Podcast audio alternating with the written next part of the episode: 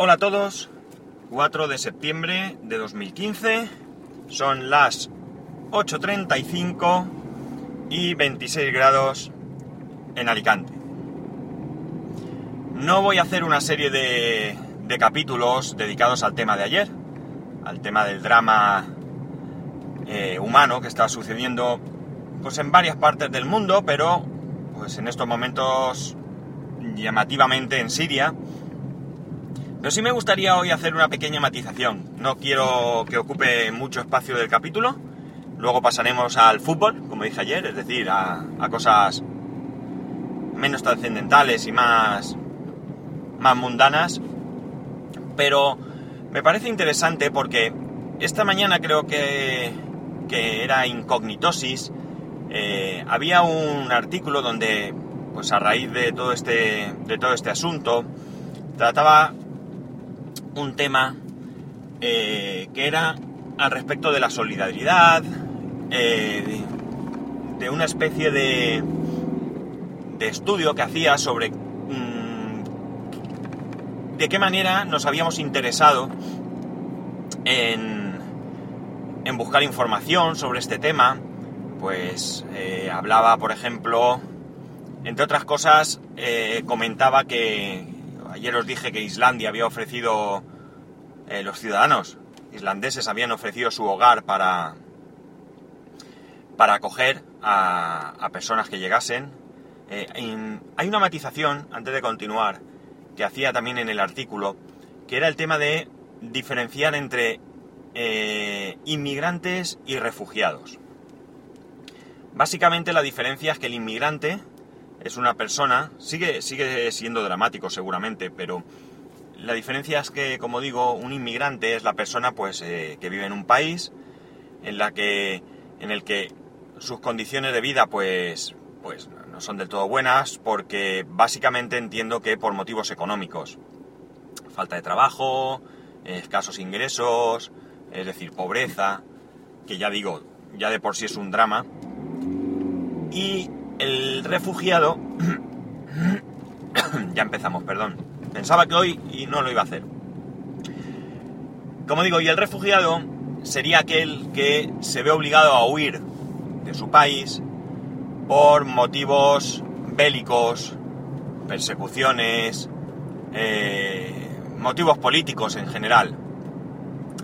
Esta matización es interesante porque, aunque pueda sonar mmm, simplista, creo que es mucho más fácil resolver el problema de las personas que migran a causa de motivos económicos que las personas que tienen que huir y refugiarse en otros países por motivos eh, bélicos.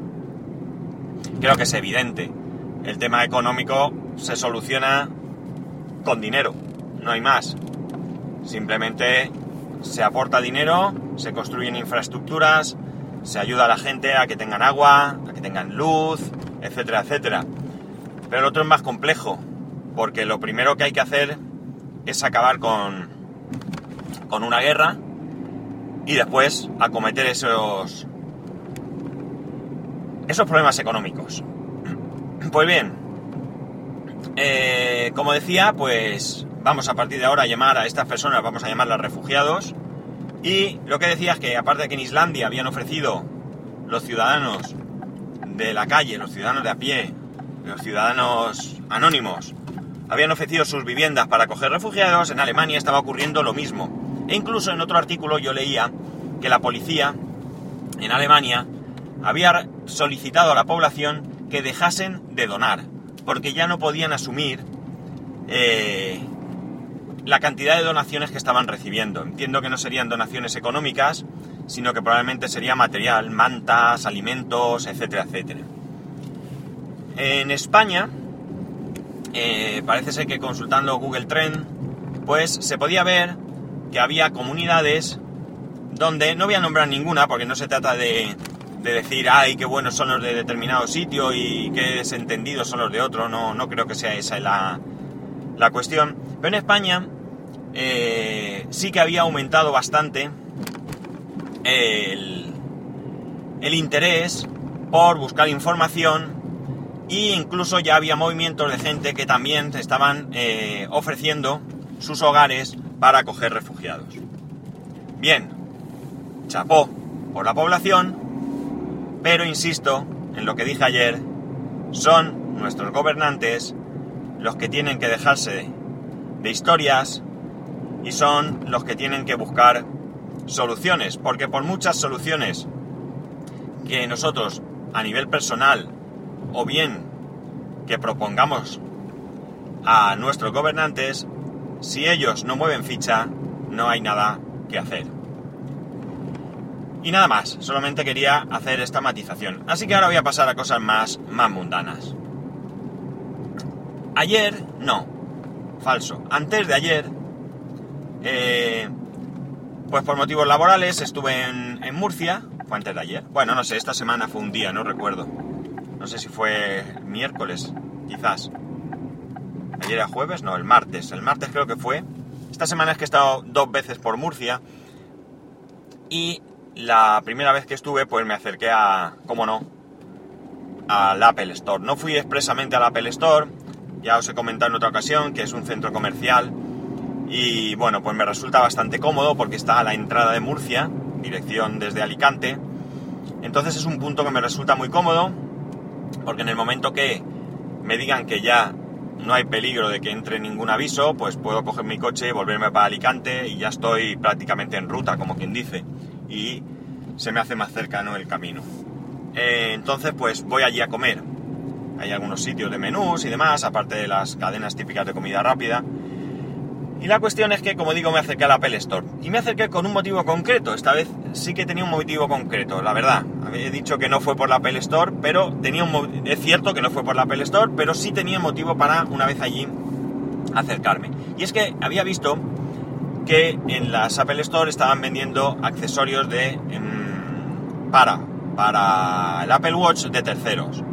Y quise acercarme porque había visto un, un stand, un soporte o como lo queráis llamar, para ponerlo en la mesita de noche, de manera que el Apple Watch iba a quedar de lado, digamos eh, con la corona hacia arriba, por ejemplo, no en un lateral, y con eso, pues aparte de que eh, sería una manera sencilla de cargarlo, porque el cable de carga, el original, el que viene con el Apple Watch, se inserta ahí y tú simplemente colocas el reloj y ya se pone a cargar, pues aparte también sirve para esa nueva función que, que va a aparecer ahora con WatchOS 2, en la que eh, se muestra el, la hora y la alarma y demás. Es decir, funciona un poco como un reloj de, de, mesita de noche. De mesita de noche.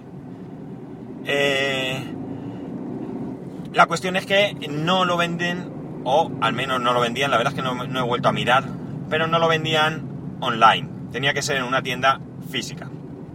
El importe era 29.95 eh, imagino que dólares sería cuando, cuando lo vi. Y como digo, pues la verdad es que no es que sea barato, porque 30, 30 euros por un stand que realmente no hace nada, es decir, porque no viene el cargador, ni el cable, ni nada de nada, simplemente es un, pues, qué sé yo, plástico o lo que sea. Además viene en colores, en los mismos colores que vienen las correas del, del Apple Watch Sport yo tenía intención de comprarlo negro, porque mi Apple Watch pues es negro, mi correa es negra, y aparte que tampoco me gusta el, el cantarín en la mesita de noche, color cantarín quería decir. Y, y bueno, pues como digo, aunque me parece que no es muy barato, pero bien es cierto que estoy contento con los accesorios que he llegado a comprar en la, en la Apple Store. De hecho, el cargador de coche que tengo no es barato tampoco porque me costó 34 euros. Eh, es un cargador de 2 amperios, con lo cual podría cargar un iPad perfectamente. Y además venía con el cable Lightning. Cortito, eso sí. Esto de los cables cortos me, me pone negro, pero bueno, es lo que hay. Pero la verdad es que es de una calidad muy, muy buena. Y me está dando un resultado muy, muy bueno. El caso es que voy allí, me acerco directamente al, al... Mentira, mentira, os engaño, no me acerqué directamente. Fui a ver los iPhone, ya sé que los he visto otras veces, pero fui con otra, idea que ahora os contaré. Y después de eso, pues eh, me acerqué a ver los, los están estos y efectivamente allí los tenían, pero no lo compré. ¿Sabéis por qué? Porque costaba 34,95 euros. Evidentemente, sí, 29,95 me parecía caro, aunque estaba dispuesto a, asumir el coste, pues 34,95, 5 euros más, pues me parece más caro, como es evidente.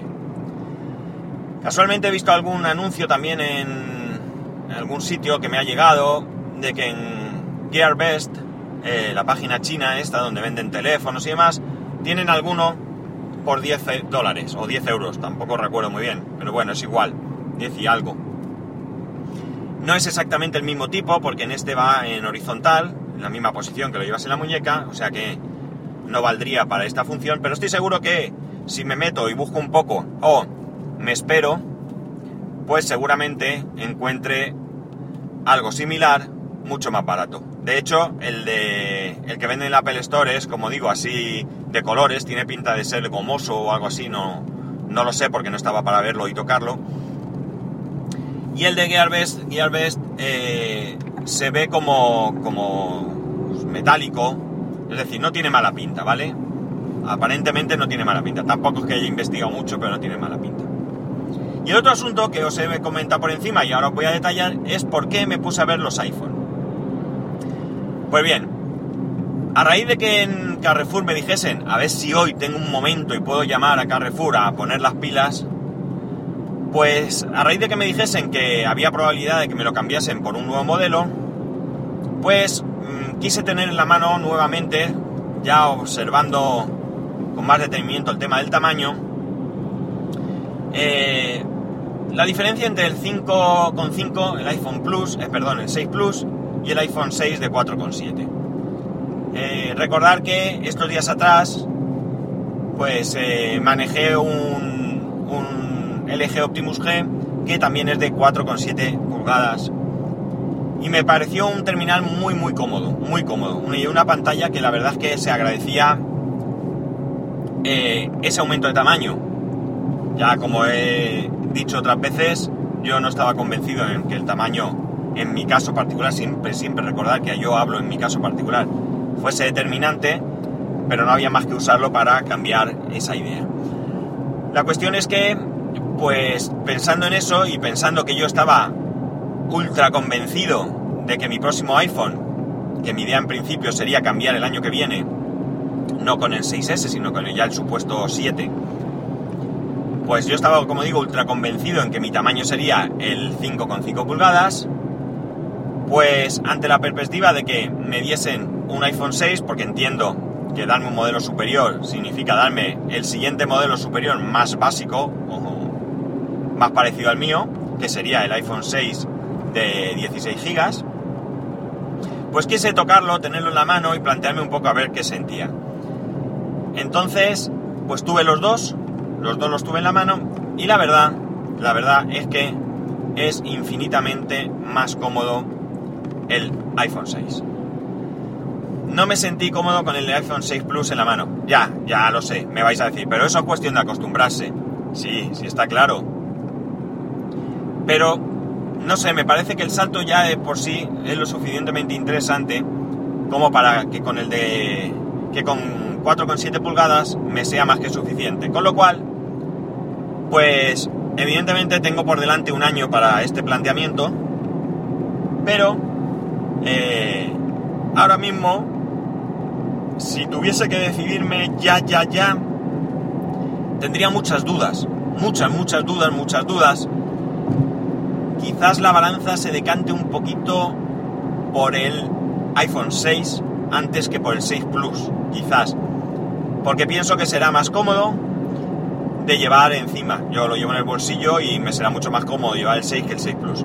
Pienso, vamos, ya digo que esto ha desbaratado un poco mis planes también. Bueno, mis planes no, mi, forma de pensar, mi forma de pensar. Eh, ¿Qué me haría decantarme por coger un 6 Plus? Pues lo que me haría decantarme sería o bien o bien que la duración de la batería fuese significativamente muy superior, ¿eh? muy superior, es decir, si un iPhone 6 me durase, qué sé yo, todo el día y el Plus me durase, eh, ¿qué te digo yo? Todo, todo mi día, hablamos siempre de mi día y un poco más, pues no me merecería la pena. Ahora, si dijésemos que uno me durase un día y el otro dos días, pues ya ahí empezaríamos a hablar de otro tema. Y también, incluso más importante que esto, porque yo con un teléfono que me dure todos los días, yo estoy acostumbrado a cargarlo todos los días, así que lo que me fastidia es tener que cargarlo a mitad del día.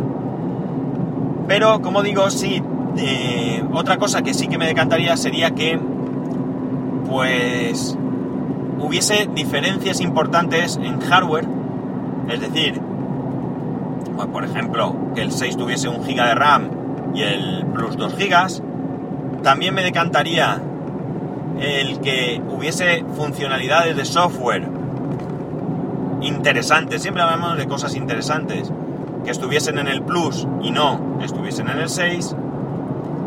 Y, por supuesto, y sin ninguna duda, pues tendríamos que ver el tema del precio. Porque claro, Ahora mismo creo que aproximadamente, aproximadamente a igualdad de memoria hay una diferencia de, creo que son 100 euros entre uno y otro. No, no recuerdo muy bien. Pero si ahora, porque tenga 2 GB de RAM, va a haber 200 euros de diferencia, pues ya esto no hay que darle dos vueltas. Hay que estar dándole vueltas hasta que se maree. Esto en cualquier caso son eh, disquisiciones para el futuro, porque como digo, yo en principio no tengo intención de cambiar de teléfono este año. Evidentemente, si me cambiaran el 5S por un 6, todavía mucho menos. A lo mejor hasta podría posponer el cambio en vez de al 7E al 7S, o al supuesto 7S, estaríamos hablando ya de cambiar de teléfono en el 2017. Y, y esto, como digo, es un pensamiento aquí en el coche, sentado en frío, porque como me dé un calentón, pues todo esto que estoy diciendo se va al traste y tendríamos que pues que retroceder, que rectificar y que pues contaros que una vez más había hecho todo lo contrario de lo que decía. Pero bueno, a fin de cuentas lo que os cuento ahora mismo no es un compromiso, son ideas nada más, de lo que se trata, de compartir con vosotros mis, mis ideas. Bueno, no doy más la tabarra, la tabarra, perdón. Que viernes, que paséis un... Ah, se me olvida. Muy, muy importante, muy, muy importante. Quería recomendaros un podcast. No lo he hecho antes porque no escuchaba todos los podcasts. son tres podcasts los que tiene esta, esta podcaster, es mujer. Le tengo que pedir disculpas porque yo sé que ella siempre está ahí, siempre está escuchándome y bueno, cuando puede interactúa y demás. Y yo no lo, no lo he estado haciendo. Soy un desastre, soy un puñetero desastre. Pero tiene tres podcasts que para mí son muy, muy recomendables. Bien, esta persona es Erika Betancor, supongo que muchos la conoceréis, y tiene tres podcasts. Uno es un podcast de, tecnología. Voy a ver, ahora resulta que, como soy un puñetero desastre, pues no me voy a acordar de los tres podcasts. Lo que sí que tengo, si no se me ha. no me ha pasado nada raro, es que me, he apuntado el feed de los, de los podcasts, de los tres, para poneroslo luego en, en las notas del programa. A ver, voy a ver si puedo acceder a las notas, a ver si tengo esa, esa nota, que espero que sí, porque si no... Oh, sí, sí, lo tengo, vale. Pues bien, como digo, tres podcasts. Uno es En otro orden de cosas. Es un podcast tecnológico donde ella habla, pues, pues como puede hablar yo o cualquiera, sobre sus experiencias tecnológicas, sobre sus opiniones, sobre sus experiencias. Eh, altamente recomendable, a mí me gusta mucho y es un podcast, eh, bueno, eh, no es un podcast, sino es una podcaster, Erika, perdón, es que conocía una que era Erika.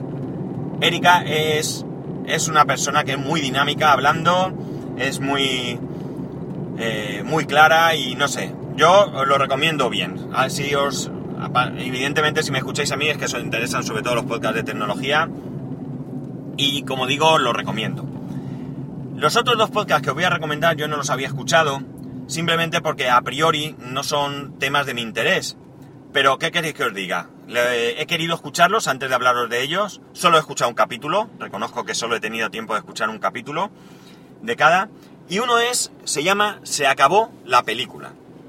Es un podcast donde evidentemente habla de cine, eh, pues suele comentar películas y demás. En el, en el podcast que yo, que yo escuché no lo hace, pero parece que me decía que Tony, Tony Falcon, que podía haber spoiler, porque cuenta la película y demás. El que yo escuché también me gustó. En ese ya, eh, digo, no había spoiler y además ella ya advertía de que eh, en algún momento decía, no voy a hacer spoiler y demás, pero muy interesante también, me gustó la forma porque, porque no es el típico podcast donde, donde se habla de cine, sino que se habla de películas que han visto, que han visto con, con, otra persona y allí cuenta un poco su, pues, lo que ha visto y si le ha gustado, si no le ha gustado. Ya digo, muy chulo. El último, el que yo he escuchado es un poco, un poco desastre, si me permite, porque empieza a grabarlo, pero parece ser que se le, se le no, no paró la grabación, dejó el móvil encima del salpicadero del coche y bueno, pues se oye ahí una conversación. Está chulo porque entiendo que es una conversación eh, sin sin presión de la grabación ni nada, o sea que está bien, está bien. De hecho, ella advierte, eh, a partir de ahora lo que se oye se oye mal y es por este motivo. Pues también os recomiendo que lo escuchéis y, bueno, pues valoréis si os interesa o no os interesa, evidentemente. Y por último, tiene un tercero, que este, que no me iba a interesar nada, pues me ha gustado un montón. Se llama Como y Entreno. ¿Por qué no me iba a interesar? Porque es un podcast sobre deporte. Y a mí, sinceramente, el deporte no me interesa. No me interesa escuchar hablar de deporte.